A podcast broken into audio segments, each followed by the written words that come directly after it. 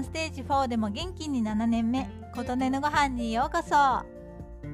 130回配信の歩数計アプリの回でお話ししましたが目標なしに歩くより歩数が分かった方が歩くためのモチベーションが上がるということでアプリを入れました。それが8月中旬頃のことでした。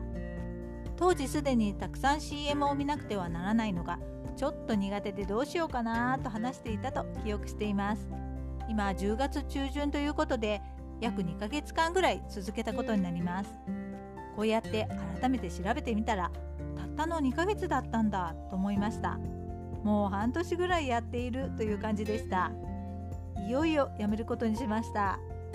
ただの歩数計としても使えるのですが CM を見ればポイントアップとなるとやっぱり欲が出てきてしまい CM を見てしまいます。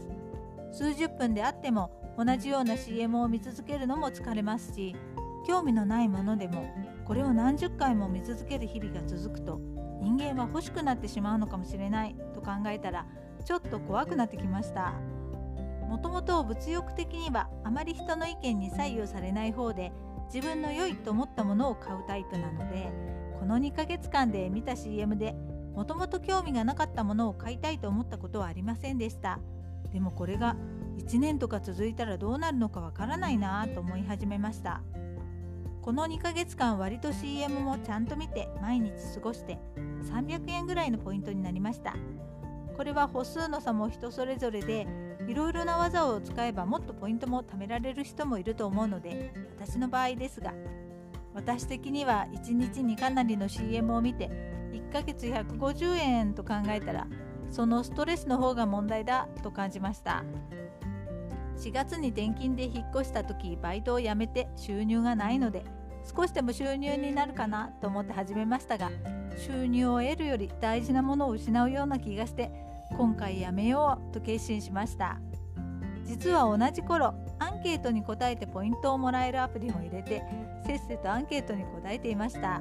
そちらの方がポイント的には私の場合ですが2ヶ月ぐらいで800ポイントで約800円分となってポイ活としては良いと感じました。こちらはもっと踏み込んだ電話での個人的なアンケート調査などに参加すると一気にたくさんのポイントがもらえるのでそこまでやるなら良いかもと思います。こちらは個人情報ダダ漏れなところにちょっと抵抗がありそれをしないのであればせっせとアンケートに毎日答えて月400円かと考えるとちょっとやめるのが惜しい気もしましたがスマホを使う時間が長くなることになんだか疲れてしまいこちらもやめることにしました。ということで私の2ヶ月間のポイ活は終了することとなりました。昔ながらの歩数計を買おうかなと今考えています。